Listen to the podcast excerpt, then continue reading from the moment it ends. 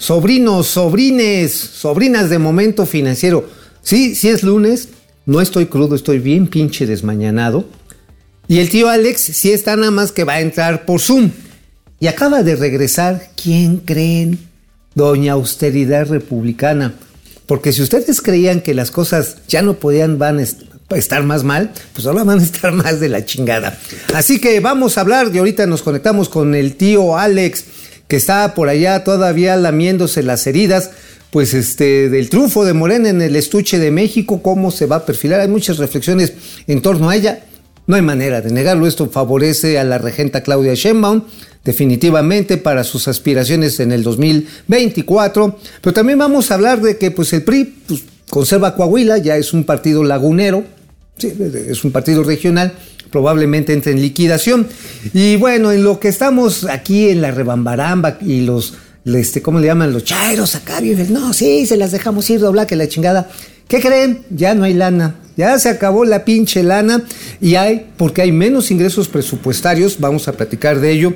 Y bueno, por supuesto, esto está afectando al desarrollo, construcción de infraestructura.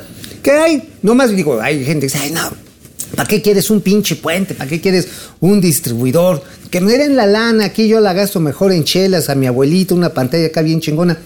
Nada más Déjenme decirles que sin infraestructura luego estas cosas se van a acabar y ya no va a haber cómo reponerlas.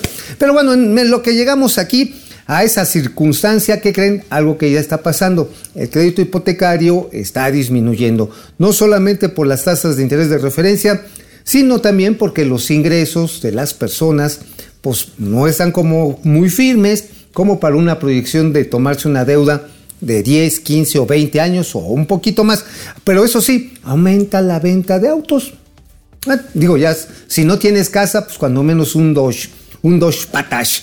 Y bueno, pues finalizó, finalizó la auditoría apenas este viernes, todavía no hay resultados para que México recupere la categoría 1 de seguridad aérea aquí ante los United States y vamos a platicar del caso del caso de Volaris que postergaron para el día de hoy un paro laboral porque los pilotos, los sobrecargos andan bien enchilados. Así que vámonos a momento, momente, momenta financiero. Vámonos. Esto es Momento Financiero. El espacio en el que todos podemos hablar. Balanza comercial. Inflación. Evaluación. Tasas de interés. Momento Financiero. El análisis económico más claro. Objetivo y divertido de Internet. Sin tanto choro. Sí. Y como les gusta. Peladito y a la boca. ¡Órale! ¡Vamos, réjete bien! Momento Financiero.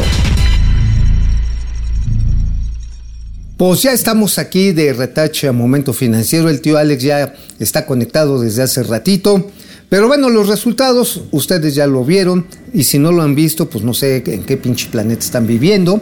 Pero bueno, en el estuche de México, un estado estratégico para lo que va a ser definitivamente las elecciones del 2024, ganó Delfina Gómez. No con la mayoría de los votos del padrón electoral. Votó el 49%, o sea, menos de la mitad votó y decidió por el resto, por la mayoría de los mexiquenses. Cosa realmente que deja a mucha gente atónita. O sea, la clase media no salió a votar. En tanto que en Coahuila, allá Manolo Mejía, pues ganó y ganó con carro completo, se fue arriba a 30 puntos. Definitivamente esto nos hable un espacio para pensarla, para reflexionarla y hacer las lecturas correspondientes porque si hubo una elección de Estado, no fue la del Estado de México, fue la del Estado de Palacio Nacional. Gobernadrones, perdón, gobernadores como Cuitlagua García, se fue a meter la regenta mandando 50 mil gentes apoyando en las casillas en la representación, se movieron Laida Sansores, legisladores y harto billete. Pero bueno, mi tío Alex, ¿qué ondita con el pandita? ¿Cómo quedaste tú? ¿Lastimadito o te achachi? ¿Cómo estás, mi querido Mauricio? Amigos, amigas, sobrinas, sobrinos de Momento Financiero. Pero no llores, cabrón. Yo estoy triste, no, yo estoy triste, pero antes de entrar en materia, hmm. yo quiero rendirle un homenaje a un periodista que se fue ayer. Un buen amigo, un periodista de época, Ricardo Rocha. Murió a los 76 años de edad. Un hombre un hombre de su tiempo, un buen amigo, yo lo conocí hace muchísimos años. Descanse en paz a sus hijos, a su familia, a sus amigos, que eran muchos, que somos muchos. un abrazo, Ricardo. Murió intempestivamente, ya estaba malito, pero pues parece, parecía que ya la iba a librar. Pero Y pues no. La tarde del domingo falleció Ricardo Rocha, descansa en paz. No alcanzó a ver el triunfo de Delfina Gómez, no va a alcanzar a ver el resultado de 2024. Yo todavía lo alcancé a saludar el jueves en una grabación de TV Azteca. De lejos, no tuve la oportunidad de estrecharle la mano. Ahora sí que uno nunca sabe cuándo va a ser la última vez que va a ver a la gente querida, amiguísimo Alex. Pues sí, amigo, pero hay que seguirle como, como el mismo Ricardo Pues sí. A ver, vamos a ver. Pues repasamos las primeras planas, amigo. Interesantes, bueno. Sí, todas claro. coinciden, todas coinciden en lo mismo. A ver, unos con ciertos matices. Arrasa, arrasa el PRI en Coahuila, pero pierde el PRI y la alianza, gana Morena en el Estado de México. Se esperaba una diferencia de más de 20 puntos, la diferencia quedó en 8 o 9 puntos más o menos, amigo. Así es, mira, fíjate que este es otro de los elementos de, de la operación de Estado. Las encuestadoras, muchas, desde Roy Campos, Encol, este, las de demoscopía, se Parametría. prestaron parametría, para mentiras, se formaron con demoscopía, 10 de- a- a- en casas encuestadoras, todas ellas eh, pues este, contratadas y apoyadas por Claudia Sheinbaum, hay que decirlo, así es. Hay documentación demostrada de eso. Y pues inflaron, inflaron y generaron una expectativa de que pues Delfina iba a arrasar con 20 puntos o más. No lo hizo. Ojo, esto para quienes creen las encuestas, acuérdense, las pinches encuestas son de quien las paga. Punto. ¿O no, amigo? Hay que reconocer mientras vemos las otras primeras planas de cómo maneja la información, que es la misma, amigo, hay que reconocer, por lo menos yo detecto dos encuestas que se Muy acercaron cercanas. al resultado final. Ajá. Eh, la de reforma, que muchos criticaron por la de por ser la del Pasquín Inmundo, ya sabes, Ajá, los claro. morenistas decían vamos a arrasar y no sé qué, y reforma habló de 9, 10 puntos. Ajá, sí, se Y- acercó mucho. y una encuesta que yo siempre he tenido mis dudas, debo de reconocer que le pegó durísimo, una que se hace exclusivamente en redes sociales, fun- fundamentalmente en Facebook, en Facebook, en este, en Instagram y en WhatsApp. La encuesta de México elige de Sergio Zaragoza, que también se acercó muy, muy, muy este Con mucha exactitud, ¿no? al resultado, al resultado, al resultado final. Amigo, Pero pues, pues, mira, así las cosas. pues mira, amigo, ya sabes, ahora sí, amigos mexiquenses ya se la saben. A ver, en todos los estados a los que ha llegado Morena, el pinche crimen organizado está de fiesta. Entonces, miren, lo siento por la gente que sí salió a votar por, pues, por enfrentar este triunfo, evitar el triunfo de Delfina Gómez. Les hago un reconocimiento, incluso los que salieron a votar por la misma Delfina, aunque payolados, digo, finalmente. Pero lo que sí está cabrón es la cantidad de gente que no salió a votar. ¿Cuál es Amigo, tu tengo- interpretación de eso? Tengo, ah, bueno, es, es terrible, terrible porque era una elección importante. Sí, claro. Este, ahora, tampoco hay que echarle la culpa al, abste- al abstencionismo. Yo, yo quiero decir una No, cosa. sí, pero O sea, yo creo que los partidos políticos de la alianza deben de asumir sus propios errores Sí, claro. y de ser autocríticos y no ser autocomplacientes. Ahora, sin duda el abstencionismo. Te tengo un dato, amigo. Votar, o sea, dejaron de votar más mexiquenses que los votos a favor de Delfina. O Así sea, es, así es. Ese es, ese es el punto, amigo. Ese es el punto. Y otra pregunta, amigo. El hubiera, ya sabes que es el pretérito de los tontos. El plus, el Pero- plus pasado pretérito de los pendejos. Pero, ¿y si Movimiento Ciudadano hubiera participado en la elección? Ahí se las dejo nomás. Ah, sí lo hubiera cambiado. Ahora, ¿dónde están los errores de la alianza? Bueno, de entrada hubo un gobernador ausente.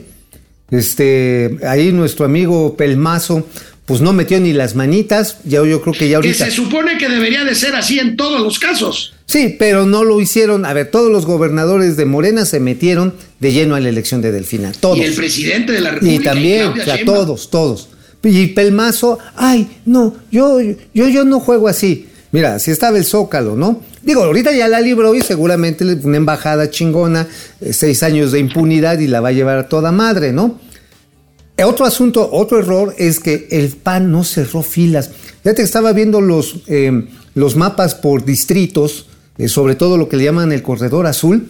También faltó gente a favor de Acción Nacional en la alianza. Es más, deja otro dato. En esos municipios, en varios de ellos, hubo más votación para el Partido Verde que para el PAN. De ese tamaño también. Y el PRI, bueno, pues Alito, ay, Alito eh, se desorbitó. Ahí medio apoyaron un ratito a, Alejandra del Moral. No logró solidificar la alianza opositora. Y la cuestión, amigo, es ¿Qué va a pasar con esta alianza opositora para el 2024? ¿Tú qué supones? Amigo, eh, yo creo que va a ser muy interesante y vaya, yo creo que la elección presidencial no está decidida, aunque lo más probable es que ganara Morena. E, esto me perfila a mí hacia decir que lo más importante en la elección federal de 2024 se está convirtiendo en la votación para el Congreso Federal que yo creo que hay amplias posibilidades de que con buenos candidatos una alianza opositora Morena gane la mayoría en la Cámara de Diputados y Senadores y de esa forma tengamos esperanza de contrapesos de lo que ha sido una locura de la 4T. Bueno, porque miren, si no se generan los contrapesos, amigo, pues ya la cantó el abuelito. Va a tratar de modificar la constitución para que sea por voto directo quienes eh, las, las personas elijan a los integrantes de la Suprema Corte de Justicia. Y valió verga la división de poderes. Va a ser el partido mayoritario quien ponga a los jueces. Y se acabó el Estado de Derecho en este país. Punto. Va a ser Estado de cuates. Es, o sea, pues se los estoy diciendo ¿eh? desde ahorita. O sea, hay que ponerse pilotas porque ese es el gran riesgo. Ya lo dejó cantado, ¿eh? Y va a mantenerse ahí. Y el propio presidente se va a lanzar a campaña, güey, no lo dudes. Va a estar, no, no, no, ha estado en campaña. Ya está en campaña. Entonces. Bueno, amigo, pues entonces, abstencionismo. Alianza, Morena se, se desfunda completamente en Coahuila. Pero hay otro asunto, amigo. Yo creo, pero aquí hay, hay que matizar. Hay un gran ganador, otra vez, el INE, que organizó una elección buena, que sin incidentes y que dio un conteo rápido certero que salió a buena hora y que nos fuimos a dormir con la seguridad de que la elección se había contado y se había contado bien. Pues, Ahora, recibo yo un mensaje muy interesante de uno de nuestros sobrinos, de uno de nuestros queridos sobrinos, y me dice algo que tiene toda la razón. Ahora, este INE es todavía eh, eh, inercia del INE sólido, del INE sólido antes de las barbaridades de la 4T en contra del instituto. Vamos a poner los puntos sobre las sillas, amigo. Y la clave va a estar en que esta señora Tadei, que ya mostró sus huesos morenistas, se ponga a negociar un presupuesto adecuado para que la elección del 2024 tenga los recursos suficientes para que el INE la organice con la misma certeza, certidumbre y fortaleza con la que se organizaron las elecciones del día de ayer. Amigo. Fíjate que hay otro elemento ahí que hay que agregar, el Instituto Electoral, pero del Estado de México. O sea, estos organismos estatales, los soples, son a los que se quieren soplar. Con la reforma A, la reforma 1, el plan A y el plan B. Con esos dos se lo quisieron chingar. Quitar precisamente este tipo de institutos locales que son los que organizan elecciones tan grandes. O sea, lo que quieren es centralizar todo, el abuelito todo, y dirigirlo desde la Secretaría de Gobernación. Punto. Así de simple. Entonces, eh, yo creo que no basta con que decirle, oye, PAN, este, PRI, tú, Alito, tú, Marco Cortés, pónganse, háganle caso a los chuchos. No, no. Realmente se requieren candidatos ciudadanos. Una alianza más amplia en ese sentido. Porque yo del naranja no me fío nadita, carnal. No, este no, mira. Aquí la pregunta es: ¿qué decisión tome Dante Delgado? Dante Delgado tiene dos opciones. Buscar, que ya lo tiene casi seguro, mantener el registro de su partido, pero tener un poco de más fuerza o mucha mayor fuerza en el Congreso Federal y Congresos locales, ganar la gubernatura de Jalisco y convertirse en negociador con la mayoría morenista para lo que le convenga políticamente. ¿Y sabes qué? En eso también va a acabar convirtiéndose el PRI, amigo, el PRI de Alito Moreno. Sí, eh, se va a marchantear los votos, las posiciones en el Congreso, eh, los acuerdos que puedan hacer para determinadas cuestiones, porque sí, pues el PRI ya es un partido regional, es el partido este, lagunero, pues, o sea... Pues sí, amigo, si te parece, vamos a ver qué dijo el presidente de la República esta no, pues debe estar vuelto loco de felicidad. Llegó cantando a la mañanera, muy contento el pues presidente, por cierto, entre paréntesis. hizo un homenaje y qué bueno que se lo hizo a Ricardo Rocha. Y dijo que era un gran periodista. Nada más, sobrinas, les recuerdo, Ricardo Rocha para el presidente López Obrador fue un gran periodista hasta que empezó su gobierno. Después de empezado su gobierno, Ricardo lo empezó a criticar y por arte de magia la opinión de Andrés Manuel López Obrador sobre Ricardo Rocha cambió. Y ahora que ya murió, volvió a cambiar. Ah, Hay pues que sí. decirlo, amigo. Pues sí, digo, a ver, ¿cuándo ha sido, eh, digamos, leal con sus amigos el presidente? ¿Ha sido alguna Pero- vez leal? No, bueno, vamos a ver lo Ahí que está. dijo este hombre. Ah, Bueno, pues eh, mm, felicitar a la gente que participó ayer, a los ciudadanos en Coahuila, en el Estado de México, porque eh, ejercieron su derecho a elegir libremente a sus autoridades, básicamente dos gubernaturas. Eh, no hubo problemas mayores. Eh, la gente participó y eh, no hubo protestas postelectorales, aunque todavía pueden presentarse legalmente, ¿no? Denuncias, pero en el caso de, en los dos casos, los eh, segundos lugares salieron a reconocer eh, a quien tuvo más votos. Lo hizo la candidata del PRI, del PAN, en el Estado de México, y lo hizo también Guadiana, candidato de Morena. Entonces, eh, muy bien, eh, felicidades a la gente y también a quienes triunfaron, Manuel Jiménez en Coahuila como gobernador, Manolo. bueno, Manolo. Manolo de Jiménez y la maestra Delfina. No, todavía, pero va a haber oportunidad. Este, Bueno, amigo, pues este, pues ahora sí que está muy contento. Digo, mira, así vamos a decirlo. Si pudo ganar Delfina Gómez, la primera gran pregunta es, ¿con quién se, qué personas se identificaron y con qué se identificaron de doña Delfina? Si con su lenguaje así como de maestra de, primaria, o porque hablo como así, como que yo también me trastabilleo, o se identificaron con las tranzas conocidas de la maestra. Si se identifican con el estado de desmadre que hay en el Estado de México. O sea, esa es la primera pregunta. La otra es, definitivamente, ¿qué capacidades de gestión va a tener un lugar donde viven, pues, este, ¿cuántos son los, los habitantes del estuche de México? ¿Son que 20 o 18 millones? 18 millones. 18 millones de mexiquenses. ¿Tiene las capacidades de gestión? ¿Quién va a ser eh, su jefe de seguridad? ¿Quién va a ser el jefe de administración? Digo, porque ya vimos una cosa. La señora sí sabe cómo sacar lana. Eso que Amigo, nos quede nada más una reflexión final para cambiar de tema. El presidente habla de reconocimiento. Lo dejo para la reflexión, no como él hubiera. Estoy seguro que si Delfín hubiera sido segundo lugar en el Estado de México, ahorita el presidente de la República estaría hablando de un fraude electoral. Ah, pero por supuesto, yo hubiera encerrado Avenida Toyocan. Yo hubieran voto por voto, casilla por casilla. Yo hubieran hecho Bueno, eso. amigo, Ah, hemos vamos venido advirtiendo, hemos venido advirtiendo el riesgo de una crisis fiscal. Pues ya. ¿Qué quiere decir una crisis fiscal? Pues que ya no hay dinero que alcance, Así que se gasta más de lo que se ingresa. Y bueno, pues interesantes los datos que presenta el Centro de Investigación Económica y Presupuestaria, el CIEP, que habla justamente de eso que ya les habíamos adelantado a nuestros sobrinos. Así es. Amigo.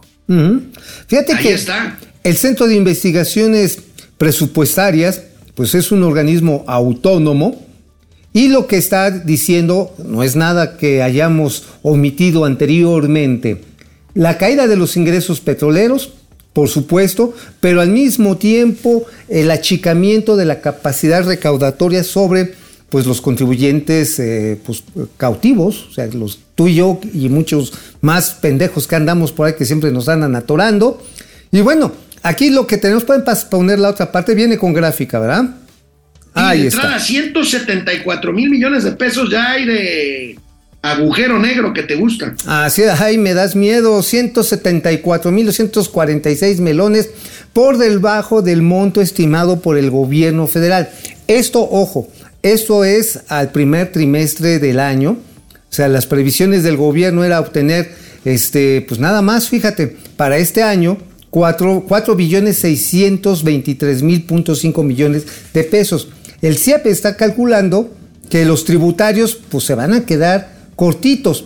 Igual que los petroleros. millones de pesos menos. Ajá. y los petroleros. Y los petroleros como otros 150. 150 mil millones menos. ¿Eh? Ahí más o menos se, nivela con los no tributarios, con algo más del de la CFE, o sea, quiere decir que el cobro de las tarifas va a estar más cabrón que bonito. Eh, la recaudación del IMSS, esto a través de, de, las cuotas patronales que se las aplican a todos los que tienen trabajadores afiliados al IMSS. Y el ISTE también con el cobro al gobierno. Pero sin embargo, amigo, fíjate, ya en el total de la presión del gobierno es tener 7 billones 123 mil 400 millones de varos. Y bingo, ahí estamos ya cortos a estas alturas del partido con, pues sí, lo que tú decías, 174 mil millones de pesos menos. Así es. ¿Y esto en qué está representando ya ahorita, amigo? ¿Qué, qué, cuál es la consecuencia directa? Tú te la sabes. No, la consecuencia directa es que estamos ya en las puertas de una crisis fiscal, amigo. Las crisis fiscales se aumenta, se resuelven solamente de dos formas, o aumentando los impuestos o incrementando la deuda. Eh, y bueno, la deuda ya la hemos visto cómo está subiendo continuamente, el costo de, la misma. Aquí tenemos datos de lo que sea, de lo que implica el pago de la deuda, ya lo hemos visto. 30% más gasto en deuda, amigo, en pago de deuda, en gasto de infraestructura, con todo y dos bocas y con todo y trenecito Maya. Eh, aquí a final de cuentas tenemos que el pago de deuda, es decir, los intereses de la tarjeta de crédito, se come más de lo que gastamos en mantener la casa. Así de simple. ¿Qué quiere decir que el costo financiero, dice la nota del economista, fueron, van a ser, sumó más bien 326.672 millones de pesos en el primer, primer cuatrienio, no, es cuatrienio, ¿no? Los primeros cuatro meses. ¿Cómo se dice los primeros cuatro meses? El primer cuatrimestre. El primer cuatrimestre. En tanto que la inversión física solamente fue pues 250 mil millones más menos, ¿no? O sea que entre pagar deuda, intereses, pensiones, pues este, pues la lana no está alcanzando, viejo. O sea, y pues hay que agarrar deuda. Ah, pero eso sí, chingue su madre la lana con los programas sociales, con los programas electorales y las obras de la 4T, cabrón. Qué felicidad, ¿no? ¿No, no te alegra? Acerca, aquí está, bueno, el servicio de deuda absorbió mayores recursos del erario que en gasto de infraestructura, costo financiero aumenta 53%, fundamentalmente por las tasas de interés, pero también porque hay más deuda que antes, amigo. Pues, este, pues sí, efectivamente la deuda ha subido, aunque se diga oficialmente que no ha subido, sí ha subido. Es más, mira, vamos a hacerle un reconocimiento a los esfuerzos que hace la Secretaría de Hacienda porque cada que viene un vencimiento de algún bono, de alguna emisión, buscan la manera de encontrar mejor plazo, de disminuir tantito las tasas, hacen su colocación y sí lo ahorran. Sin embargo, el total de la deuda interna y externa del país a través de todos estos esfuerzos solamente ha bajado en un 1%. O sea, puta, está cabrón. O sea, sube el costo 53 y nada más bajas el costo total en un 1%, pues es como cuando llegas, vieja, mira, mira, ya pagué la tarjeta de crédito porque me fui de pedo. ¿Y cuánto pagaste? 100 mil varos, pero mira, te traigo 20. No, güey. Pues no. Oye, madre. Bueno, oye, amigo. Hay dos razones que yo veo en la disminución importante, ahorita vamos a ver de cuánto, del crédito hipotecario, amigo. Así es. Está cayendo el crédito hipotecario. Una de esas razones es la inflación. Así ha es. subido el costo de los bienes inmuebles. Ha subido el costo 11%, 11.7% han subido el precio de las viviendas. Pero En otro, promedio. En promedio. Otro, pues las tasas de interés. ¿Tú qué otro ve, qué otro factor ves en este primer trimestre del año en que cae el crédito hipotecario 15%? Pues mira, podemos llamar que podemos llamarlo como no de pauperización, pero sí precariedad laboral. Es decir, cada vez hay menos trabajos bien pagados. Hay trabajos como los que tenemos aquí en momento financiero, de la chingada, ¿no? Mal pagados. Sí, o sea, la neta, este, fuera de, chacoteo, si vemos las estadísticas de INEGI, vemos que la gran mayoría del empleo se está dando en el sector informal y con salarios que son de tres salarios mínimos para atrás, cabrón. O sea, no hay una certidumbre laboral de largo plazo los pocos que se están generando arriba de los cinco salarios mínimos, por supuesto, este, pues están en la duda, en la incertidumbre muchas veces de jóvenes que no saben si van a poder continuar obteniendo ese ingreso o se van a mantener esa empresa en los próximos 10, 15 o 20 años que agarren el crédito. O sea, también esa parte del joven eh, que dice, chingue su madre, sí, ya me quiero comprar un depa, ya quiero irme este, aquí a instalar, ya, ya tengo aquí mi nidito de amor, el, el club de los cuates, pero no me va a alcanzar la lana. ¿Y qué tal si pierdo la chamba? Entonces mejor rento, que esa es otra de las alternativas y competencias que está teniendo el crédito hipotecario, ¿eh? 3 millones de pesos el promedio del monto de crédito hipotecario que otorga sobre todo la banca comercial. Pero vamos a ver estos datos, A ver, amigo, vienen. porque es interesante. La banca no es la única que da crédito hipotecario, pero No. se cae. Se cae el crédito hipotecario bancario 0.11%, 30 mil millones. El del Infonavit se cae 0.13, 61 mil Sí. millones. El del Fobiste casi medio por ciento y en total 0.15% en cuanto a monto, amigo, 96.400 millones de pesos. De la bolsa Porque- enfocada, ¿no? Sí, así es, así es. Oye, este, pues no que el Infonavit muy, muy chiles y el Fobiste también, y vivienda para los trabajadores del Estado y vivienda para los trabajadores del sector formal. Pues puro chilaquil, carnal. O sea, dices, oye, a ver, ¿por qué estás bajando? Ah, eso sí, si no es que ya te vamos a poder prestar más. Ah, güey, qué chingón me vas a poder prestar más tu Infonavit. Pero te dicen, sí, pero necesitas ganar más. O seas mamón, güey. Si con Bueno. trabajos estoy teniendo chamba. Oye, y por otro lado, amigo, el sector automotriz viene y de buenas, así como cae el crédito hipotecario, siguen subiendo las ventas de autos nuevos en México. Buena noticia, amigo, rápido, vámonos. A ver, con los echen, datos. echen los datos. ¿Cuánto aumentan a mayo? 12.6% anual. Sin embargo, como ya ha dicho Guillermo Rosales, el director general de la, de la AMDA, de la Asociación Mexicana de Distribuidores de Autos, pues este, estos, si bien estos crecimientos de doble dígito que llevan 10 meses al alza, pues superan la expectativa, pero aguas, dicen, se está desacelerando. Porque recordarás, amigo, abril, ¿sabes? ¿Recuerdas a qué tasa había crecido la venta anual? No 20%. recuerdo, pero 20%. sí, 20%, sí, sí, sí, sí. Digo, 12.6 sigue siendo un chingo sobre una base más alta de gente que está adquiriendo vehículos. Ahora, ¿por qué la gente está teniendo más vehículos o está cambiando sus vehículos? En parte porque es el segundo activo más importante de cada familia, de las personas. También porque las automotrices, aunque han aumentado sus costos, están teniendo créditos precisamente de arrendamiento o incluso directo para que la gente cambie de vehículo. Ahora, amigo, ¿cuánto más o menos tú tienes el dato de cuánto ha subido el costo de los vehículos en general, de los de transporte eh, así de personas habitual, no camiones? Debe de ser un índice de inflación en ese sector de alrededor del 20%, 18, 20%. Sí, los autos se han encarecido y fíjate, la gente está comprando vehículos, los que pueden comprar vehículos mamones, ¿no?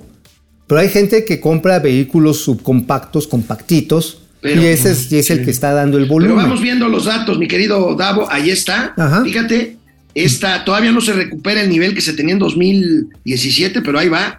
515.433 autos nuevos vendidos, acumulados a mayo de cada año. Y pues ahí tenemos el crecimiento del lado derecho al mes de mayo. Pero la siguiente gráfica es siempre interesante, siempre lo vemos por marcas. Vamos Ajá. a ver cómo está el pastelito. Ahí está, Nissan. Nissan que sigue siendo el que parte el pastel, pero pues son vehículos este, sencillos, el Sentra. Bueno, ya el Sentra ya tiene una, tiene una serie de, de categorías muy mamonas, pero también tienen otros vehículos más pequeños. General Motors, que se ha colado muy bien en ese segmento de los autos subcompactos. Volkswagen, Stellantis. ¿Quién es Stellantis, amigo? Yo no ubico quién chingado sea Stellantis. ¿Tú sabes quién es? Alex. Creo que el tío Alex ya valió madre ahorita. A ver si ahorita lo Es, conecta. es una, es una marca de, de- de vehículos de semilujo que está ocupando ahí un segmento que por algún momento quiso ocupar Volvo. Mira, Este, Stellantis. Interesante, Stellantis 7.5. Ajá. eh, vehículos con cierta gama de gadgets, como les dicen, pero que no son demasiado caros como otros. Pero mira, 7,5%, igual que Kia, que Kia va subiendo mucho la coreana. sí, Kia ya logró su objetivo de en seis años eh, tener más Se le del a 5%. Toyota, ¿eh? Igual Toyota 7.5. O sea, Por son eso, vehículos coreanos después, que. ¿eh? Ajá, y bueno, Toyota son japoneses, ¿no? Kia son coreanos. Sí. Hyundai, Hyundai y Kia son parte de un mismo este, consorcio asiático, pues ya entre los dos ya tienen el 11%. Y la que se fue al sótano, amigo, pues es Ford. Ford, este. Ya tiene tiempo en caída, Ford. Ajá, sí, se fue diluyendo y ahorita pues tener una camioneta Ford pues ya parece ser un cuento de reliquias. Pero ¿quiénes están en ese resto, carnal? En el 18.4%. Un caso peor que el de Ford, Chrysler. Chrysler, Chrysler que también ha ido desapareciendo. Oye, pero en ese resto también hay mucho vehículo de lujo que no estamos viendo aquí, que son los Mercedes-Benz, el BMW, este Volvo también en su parte. O sea, hay- en ese segmento del resto que es más grande incluso que el pastel de Nissan, se reparte entre muchas marcas eh, Sobre todo de alta gama. de alta gama. Sí, ya te dije, los Meche, los este eh, BMW, ¿qué otro de así mam- mam- mamón cérrimo hay en esas marcas, amigos? Un japonés Sakura. Ah, Acura, es no cierto, los Sakura, los Jaguar Yu, Así este es. Bueno, oye amigo, antes de irnos al Ah, corte, rápidamente, rápidamente, aviación, terminó la categoría. Yo debo decir, me fui con la finta, me fui con la finta de que ya está, de que habían anunciado la recategorización. Terminó la auditoría, parece que les fue bien, pero van a pasar todavía un par de semanas antes de que lo confirme la autoridad americana. Pero vamos a ver si, este, si de veras, ¿eh? porque mira, y lo repito, no tengo dudas de las capacidades técnicas y la resolución que le dio la parte mexicana. Tampoco tengo dudas sobre la honestidad y la, y digamos, ahora sí, la bonomía incluso de la gente de la FAA. O sea, a nivel técnico no creo que vaya pedo. El pedo que yo sí advierto y sigo teniéndole hay precaución es el tema polaco, porque va a ser un indicador muy claro de cómo va a querer llevar la fiesta el gobierno de Joe Biden en su último tramo, con, en el último tramo del gobierno de López Obrador. Ahí es donde vamos a ver si no tuerce el rabo la marrana. Ahí es donde está el pedo. Oye, por cierto, aquí nuestro productor, nuestro director nos está mandando de algunos nombres de las marcas. Dice que son los de ellos de Mercedes y Peugeot, precisamente los de Stellantis y Alfa Romeo. Y bueno, que es el tercer grupo más grande y tienen Opel, tienen el Peugeot, este que bueno, tienen también el, eh, los Chrysler Italis, Citroën. Ay, no mames. ¿Tú has visto un auto Citroën en México? Sí, ¿Sí? ¿Hace cuánto? sí, sí, sí. No, pero yo ya tiene No, años que no veo aquí. Bueno, Pero oye bueno. amigo, Ey. otro asunto, otro asunto, ya comentaste lo de la lo de la categoría aérea. Se supone que hoy está emplazado un paro en Volaris. Volaris asegura que es fake y por lo pronto, hasta el momento, los vuelos están razonablemente regulares en Volaris. Hay que recordar el origen de este desmadre. El origen de este desmadre es la protesta que empezaron a hacer sobrecargos y pilotos de que se veían obligados a vender este, prácticamente chácharas, comida, refrescos, todo a bordo, con una comisión muy baja.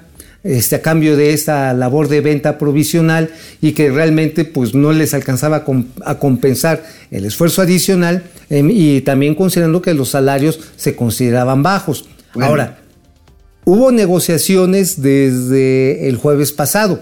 Ojalá que lleguen un buen arreglo, ¿eh? porque este, si andaba la raza de Volaris, los sobrecargos, las sobrecargos andaban medio Vamos a ver, encabronadas. ¿eh? esperemos que todo vaya bien. Vamos a un corte, regresamos. Vámonos, vámonos. ¿Qué onda, Bueno, amigo? pues Pues, estamos. Oye, pues ahí- recuerden, recuérdales este, que estamos de mudanza. Sí, ya, nos vamos, ¿no? Ya nos vamos. YouTube, o sea, ya vamos a dejar de transmitir este, por DDC y nos vamos al canal exclusivo de YouTube. Ahí vamos a estar, ya saben, y obviamente en todas las demás plataformas, Twitter, Facebook Live y Spotify. Así que ya ahorita ya no vayan a poner DDC, ya va a ser un canal exclusivo de momento, momenta, memente financiero. Amigo, oye, tenemos... Santoyo. Oye, sí tenemos... Ah, Santoyo, ¿cómo estás, amigo? ¿Qué dice? ¿Qué dice el amigo Santoyo? Buenos días, dice que no le caiga el ánimo. Venga, Rubén Chávez, pelonchas. Rubén. Buenos días desde Cancún. María Rogers, tío Mau. ¿Cómo estás tío aquí? Mauri. ¿Cómo estás, eh, mi queridísima? Genaro Eric dice que somos el delfín y la flipper. Juaco Núñez. ¿Qué dice el ¿Cuándo Cuaco, el Cuaco Núñez? Ah, dice que, que nos manda saludos y pues ahí anda todavía con, con el ánimo caído por la derrota de doña Ale del Moral. ¿Y qué onda? ¿Quién más está por ahí, amigo? Tú los tienes más claros que Arturo yo. Guzmán, Hank Loera, este, dice Hank Loera, y lo felicito, ganamos el Estado de México, hay que celebrar. Felicidades, Hank, felicidades. Bueno, pues sí. Este, ojalá y les vaya, les vaya muy bien, porque al país no le está yendo nada bien. Una metáfora, amigo, con lo que pasó en 2018 con la 4T. Ajá. Dicen, dicen que la hormiga odiaba tanto a la cucaracha que votó por el insecticida. Y murieron todos, incluidos los insectos que se abstuvieron de votar. Ahora sí, todos Bueno. y pues chingón, ¿no? Chingón, así que ya todos a la burger. A ver cómo les José va a los Almazán mexicanos. Mendiola, ¿Qué dice? ¿qué convendría más para, para sacar a Morena en 2024? ¿Que el PAN siga en alianza con el PRI o que rompa y se alíe con Movimiento Ciudadano? Híjoles, esa va a ser una negociación bien interesante. Yo con el Movimiento Ciudadano ya no iría ni a la esquina, pero el, el PRI se está desbaratando. El PRI se está desbaratando. Vamos a ver ahorita qué recomposición va a dar. Pero yo creo que más que partidos lo que se requiere es cómo van a vincular lo que quede del PRI, lo que quede de- de- del PAN, Bueno, cómo se va a vincular rápido, con la ya vamos sociedad. colgadísimos. Ya Carlos vámonos ya. Marco Reyes, Ah. Patricia González desde Monterrey, Santiago Arzate, José Almazán Mendiola, Marco Reyes, José Luis Herrera, Raimundo Velázquez, René Franco, jefe Franco, Grupo Empresarial Integral, Genaro Eric, Rogelio Díaz, eh, Pupi Noriega, ¿cómo estás? Oye, dice Es- Marco Reyes que yo estoy en el estudio y casi llegó puntual. Ganó la rata, tenemos un mundo al revés. Bueno, está bien. Carolina Gandarillas, Juaco Núñez. Sondeo. A ver, ¿cuál la es el sondeo? del Estado de México la ganó Delfín y Morena 7%, la entregó Alfredo del Mazo y PRI 93%. Órale, vámonos. Cachuca. Vámonos. Amigo, pues está el tema del maíz. El viernes informábamos de que pues era ya prácticamente un hecho que los gringos se inconformaran por el tema del maíz amarillo.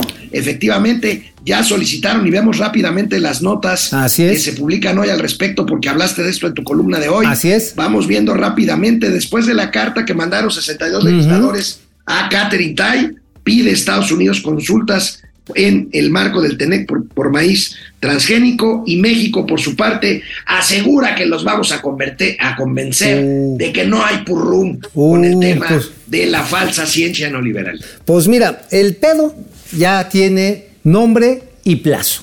Y es plazo fijo, 100 días a partir del viernes, en la que los merolicos, y con eso me permito ir adelantando precisamente mi calumnia, a ver si ahorita la echan por acá, amigo, este, precisamente hay 100 días para que todos estos mitos, leyendas, chismes, chistes que ha hecho los merolicos, los concheros, eh, los chamanes de la 4T, para convencer a las academias y a los institutos científicos de los Estados Unidos de que sus mitos ya son ciencia. O sea, tienen 100 días para desacreditar 30 años de investigación científica en la que Estados Unidos ha invertido varios trillones de dólares para desarrollar granos con mejoras genéticas que ayudan, por ejemplo, a evitar cierto tipo de plagas, a consumir menos agua, resistir inviernos. Y pues bueno, yo tengo que ver, a ver si en sus ratos libres, este Jorge Alcocer, o la señora María Elena Álvarez Huilla, o el mismo este, Alejandro Spach, que ya le pusimos el sobrenombre del Centella, porque es bien rápido, nada más tiene 14 mil procesos ahí detenidos allí en la COFEPRIS. Este, logran desacreditar esta ciencia neoliberal y todo parece indicar, amigo, que no lo van a. ¿Y qué crees que pasa después de que no lo van a lograr, no van a poder desacreditar esto, amigo? Que López Obrador va a tener de dos sopas. Y ahí se los ponemos ya después de consultado con gente que incluso está tratando de asesorar aquí precisamente a, este, pues a los chamanes concheros y merolicos de la 4T. Están diciendo, a ver, por un lado, o sostienes esos dichos y te vas a meter en una bronca de 11 varas, porque entonces después de estos 11, 100 días lo que va a hacer la USTR si no la convencen. O sea, lo único que está pidiendo la USTR es, demuéstrame científicamente que todos tus dichos son reales. Demuéstramelos. Como no lo van a lograr, entonces, si seguimos en ese punto contra la, ciencia neoliberal y proimperialista, pues nos vamos a meter en un pedo en el TEMEC. La otra, que sería la deseable, es que cancelen ese decreto que prohíbe la comercialización y empecemos precisamente a promover, si gustan también, granos de alta productividad, que no es otra cosa que ir haciendo mezclas genéticas, como quieran, pero son mezclas genéticas. Pero amigo, aquí el asunto es que parece ser que precisamente la idea es meternos a chingadazos con los gringos, porque ¿sabes qué, amigo? ¿Sabes cuándo vencen estos 100 días? ¿Cuándo, amigo? Van a coincidir con las fiestas patrias, cabrón van a coincidir con el nombramiento de la corcholata, el ungimiento de la corcholata. ¿Qué mejor momento para no mandar a chingar a su madre a los Estados Unidos que cuando digamos, viva México, viva Claudia, viva el vampiro? Mandemos y con todo y pinche maíz total, somos soberanos. Va a estar bien chingón, ¿eh? Perdón por mi francés, amigo, pero va a ser un momento muy propicio para envolverte en la bandera nacional, arrojarte desde el balcón central del Palacio Nacional y meterte por donde te quepa una mazorca de maíz genéticamente modificado. Así es. Este, yo no veo que vaya a haber entendimiento por el lado de, los eh, cuatroteístas. Eh, son bueno, vamos a recordar cuánto vale este mercado. a ver, ahí tienen los datos. Es un tema que le afecta a los productores de maíz. Y sí, estás defendiendo a los gringos, pero también es para nosotros, hombres. Son ventas, son, son, son, son este, este eh, importaciones que sirven para el alimento eh, animal. Ahí está, amigo, la importación de maíz en Estados Unidos que venía de Estados Unidos que venía creciendo, llegó a 4.999, casi 5 mil millones de dólares en 2022. Así y es. todavía crece en el trimestre con, con respecto al trimestre anterior, pero pues esto se vería definitivamente afectado. Vamos viendo la siguiente. A ver, echen la siguiente, claro. Ahí está. Tom Vilsa, que es el secretario de Agricultura de Estados Unidos, dice, se han realizado reuniones y consultas técnicas, pero hasta el momento no se ha llegado a una solución. Y diría, don Teofilito, ni se va a llegar. Eh, luego, ¿qué dice el señor Carlos Béjar, abogado de Holland and Knight? Dice, de no lograrse una solución, Estados Unidos podría solicitar un panel a poco. ¿Y a poco lo vamos a ganar? No lo vamos a ganar, lo vamos a perder. Hasta parece. Y mientras la Secretaría de Economía dice, no, hombre, vamos a alcanzar un acuerdo. Ajá, oh, pues satisfactorio. Pues mira, el único acuerdo satisfactorio es echar de reversa precisamente el decreto. Pero mira, 36% del abasto del maíz en México procederá de importaciones en este año, según nuestros amigos del Grupo Consultor de Mercados Agropecuarios. ¿Y cuántas toneladas son, amigos? 17, casi 17 millones de toneladas de maíz amarillo importó México durante el año pasado. Y miren, Chairos. Otra vez, donde ah. funciona algo, donde algo tiene lógica económica, donde no hay purrum, le buscan, le buscan un problema para cada solución. Mira, y algo tan sencillo como esto. O sea, a ver, Chairos, esto no es para que hagan pozole, ese maíz amarillo no es para que las tortillas salgan amarillas. No, güey. Son maíces que se utilizan para procesarlo como alimento para ganado, para pollos, para cerdos, para vacas, pero también sirve para extraer azúcares, sirve para sacar... Fructuosa. Fructuosa, sirve para sacar una serie, la fécula de maíz, que tiene usos hasta medicinales y cosméticos. Hay 600 productos diferentes que extraemos, que transformamos, compramos aquí y muchos de esos se exportan.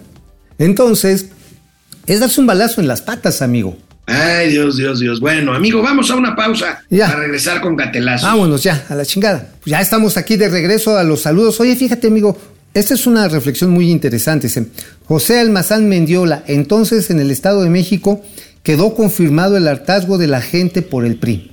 También eso es cierto, ¿eh? Sí, sí, sí. Sí, también duda. es cierto, ya. Isela Maldonado, el PRI está mal y de malas, no sé si sea buena idea continuar la alianza o hacerle caso a Damián Cepeda. Buen punto, Isela. Ajá. Marina Sáenz, ¿cómo estás? Marina ¿qué- José Luis Márquez, saludos Chano y Chón. Aurora Ortiz, vendieron su libertad. ¿Y a qué se referirá? Pues este, se ha de referir a la gente que le dieron, que votó por una despensa. Fíjate que un- una hipótesis de trabajo muy interesante que hoy me daba tempranísimo una empresaria era que a mucha gente la espantaron con la idea de que si no ganaba Delfina, que si ganaba del Moral les iban a quitar las tarjetas del bienestar, les iban a quitar el apoyo para adultos mayores, que para ninis, y que también eso sirvió para inhibir el voto, ¿eh?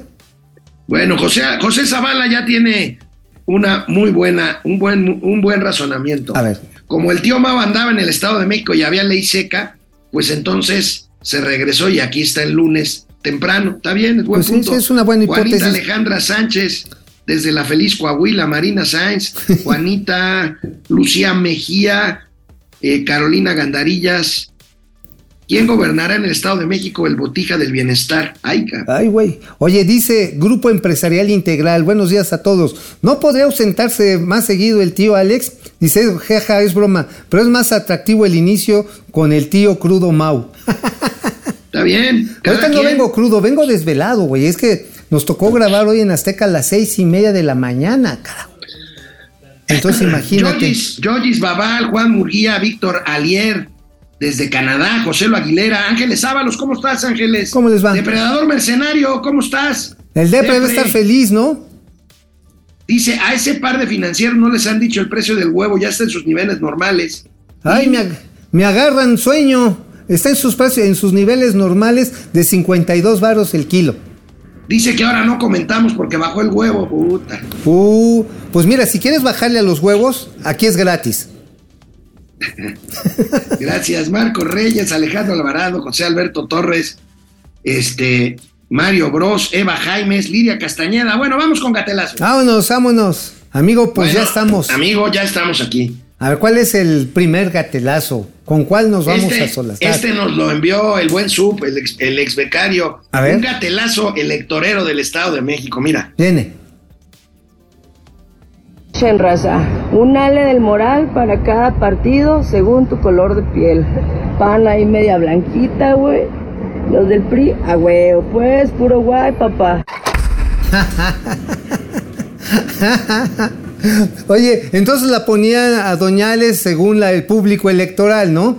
Los del PRD eran los más prietones y los del PRI los más blanquitos, o los del PAN. Mira, es un gatelazo, pero bueno. Sí, está- En no deja de estar cagado. Y siempre lo ha sido. Bueno, amigo, ¡Ey! tengo que decirte que Me amas. no, te Oh. descubrieron. ¿Cómo? Sobrinas, sobrinos. ¿Cómo? El alcoholímetro paró a Mauricio el sábado. No en la mames, noche. ni cuenta me Y en di. lugar, y en lugar de hacerle chupar el aparatito, o soplarle el aparatito más bien, pues lo pusieron a bailar para ver qué tan borracho andaba, miren. Me salen re bien los pasos. You to step, bump, step, bump, bump, step, bump, step, bump, bump. Five, six, seven, eight. Step, bump, step, bump, bump, step, bump, step, bump, bump.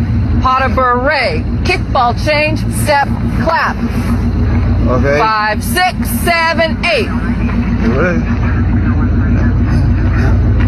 You know what would be good is if you hit kicked and then you kind of did that and then a barrel turn and then ha. You know That was that was that good. would be That was really good. You a dancer? no, no, no, no. Not a, I'm, I'm just drunk. Ah, Up against You- the vehicle right now, you sir. Ah. Oye, y Ya. te fijaste, lo echó, lo echó contra la camioneta para arrestarlo, no le quedaba de otra. Pues sí, ya dijo, pues sí, vengo pedo. Pues ya, ¿qué hace uno? A ver, ante la inminencia del torito, disfruta los chilaquiles, carnal. Oye, amigo, Hey. ¿sabrá el ministro consentido de Palacio Nacional, el señor Arturo Saldívar Lelo de Garrea, Ajá. quién diablos es Taylor Swift? No, yo creo que no. ¿Por qué? ¿Qué hizo? Un TikTok, amigo. ¿Qué, qué quiere Arturo Saldívar, eh? Hacer Ser- tiktokero de éxito. ¿Qué tiene de A ver, malo? mira. Es joven de corazón. ¿Cuál es el pedo? Cuando estás trabajando, pero te avisan que Taylor Swift anunció fechas en México. Oh my God! Okay, it's happening. Everybody stay calm. What's the procedure, everyone? What's the procedure? Stay calm. Wait, wait, wait, wait. Everybody, calm down. ok, está cagado, pero ¿esa es su labor realmente como ministro o ya nada más es el ministro payasito de la Suprema Cortecita? Bueno, amigo, gatelazo diplomático. La representante de México ante la OEA, Uy, sí, Luis qué Elena Baños, hizo un osote porque se votó el presupuesto de la OEA. Y ya saben que Andrés Manuel no quiere a la OEA. Sí, no. Entonces, ya tenía la votación perdida. O sea, cuando pierdes, pues ya no. Sí, Pero ya, esta ya. se puso intensa, aunque ya había perdido la votación. Pues mira. sí, las le haces como Ale del Moral, pues ya me chingaron, ya. Bye. Pero ¿qué pasó? A ver, échelo, échelo, por favor. encontramos la cinta porque como siempre a México no le hacen el más mínimo caso de las solicitudes que eh, hace. En el minuto, en, la hora 1, minuto 20, segundo 01, usted sometió a consideración una votación para el artículo 51. Si quiere se la puedo poner en el micrófono para que no haya duda. Porque el oráculo, eh, eh, como dijo el embajador Sanders, el oráculo jurídico es muy apreciado, tiene todo nuestro respeto, pero no es el que define la posición de nuestros estados si no hay la razón. No, lo, lo que digamos aquí tiene que ser respetado y tenemos que ser serios y que jugar limpio. Entonces, si quiere, se la pongo para que esté com- completamente segura la sala. No, no, yo estoy seguro. Ok. Y, y tiene usted Aquí- claridad. aquí está, está no, no, no, no, está claro que fue una solicitud de suspensión. Fue una ¿Qué solicitud. estamos discutiendo es entonces? Es una Estamos discutiendo- de suspensión, exacto. Si el, si el cuerpo entendió pertinente la suspensión, se suspendió en ese momento y fue lo que hicimos. Luego estamos de vuelta reingresando al debate porque también lo entiende pertinente el cuerpo. Tiene la Perdón. palabra. Aquí dice muy claro cómo se suspende y cómo se cierra un debate, pero no dice de ninguna manera cómo se reabre. Pero perdón, ¿eh? eh, Entonces, embajadora. no, no, no, eh, no es una lógica jurídica correcta. Tenemos que decidir nosotros cómo y eso no lo hemos decidido. Lo votamos por suspenderlo. Aquí está, muy bien. La suspensión, según el artículo Bueno. 51, no se pronuncia por el fondo. Es nada más para suspender la sesión del debate. Exacto. Es eso lo que usted está diciendo, Luz, es exactamente. A ver, vuelvo a repetirle al cuerpo y acá no va a haber debate porque realmente me asiste la razón. Es una norma estrictamente de carácter procesal. La norma de carácter procesal lo que hace es suspende o cierra el debate. No deja ni muerto ni vivo el tema de fondo. Cuando se suspende el debate, por sí o por no, si se dice que no, se suspende, el debate continúa, y si se dice que sí, el debate se suspende. Y el tema de fondo se va automáticamente a votación. Eso es lo que estoy planteando. No, esa última parte es falsa, jurídicamente falsa. Eso no es así. Aquí solamente suspendimos el debate y, y está a la letra, como tal. Entiendo que estamos muy cansados, pero hoy no es una fecha fatal de nada, presidente, y usted no tiene por qué obligarnos a hacer algo que está contra las normas. Para nada lo voy a hacer. Sí, no. Estoy- estoy Esa última parte es, es, es una parte falsa, jurídicamente falsa. Eh, Oye, amigo, Oye. ya siéntese, señora, ya siéntese. Hasta su asesor ya le dijo, ya bájale de huevos, doñita. Oye, su asesor, su asesor le ha de haber dicho, la está, la Sí, está sí. regando, embajadora. Oye, y luego el representante de Barbados dijo, ya cállenla, por favor. Usted no está entendiendo ni madres. Bueno, amigo, ya es hora. Hoy es ¿Qué? lunes, hay que revisar el trabajo del buen Cham. Champs, lánzate, champs. Champs. ¿Por quién vas a votar? No podemos hablar de eso, señora. Hay veda electoral. Lo, lo único que quiero es que me digas, ¿ya sabes por quién vas a votar? Sí, ya sé por quién, pero no le puedo decir. Dame una pista. Eso sí puedo. Pues por la que no se quedaba el 10% del sueldo de los trabajadores. De- de- ¿Pero quién es? ¿A dónde vas? Pues a donde sea con tal de no seguir hablando de esto. No te calientes, granizo.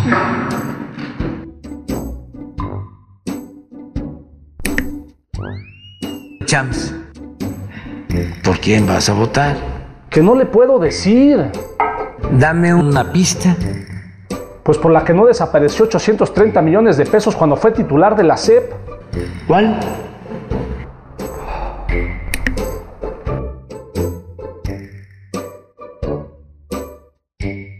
Champs. Ah, ¿qué? Salpica. Perdón, pero pues no espante. Ya sabes por quién vas a votar. Que no le puedo decir. Dame una pista. Pues no por la que desapareció las escuelas de tiempo completo. De, de- ¿Pero quién es?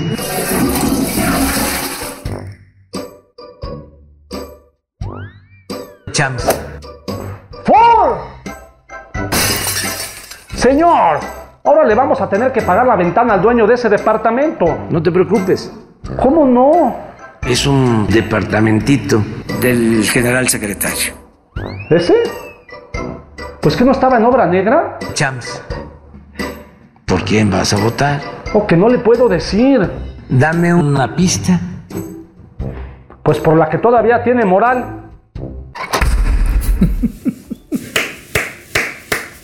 Pues perdió la elección el buen Champs. Pues sí, sí, finalmente. Yo insisto otra vez, amigo. A ver, dice, es que la gente se identificó con Delfina. ¿Se identificó por todas esas pinches pillerías? ¿O se identificó por su lenguaje así bien, este, bien folclórico? ¿O por las dos cosas? ¿O por los programas sociales? Eso es motivo de un estudio muy de fondo. ¿No? Ahora, no se nos olvide, no se nos olvide que hay que pensar bien y hay que participar para el 2024, amigo. Sí, no, o sea, no hay que tirar la moral, incluyendo a Alejandra, por la borda. Nos vemos mañana, amigo. Nos vemos. Bye.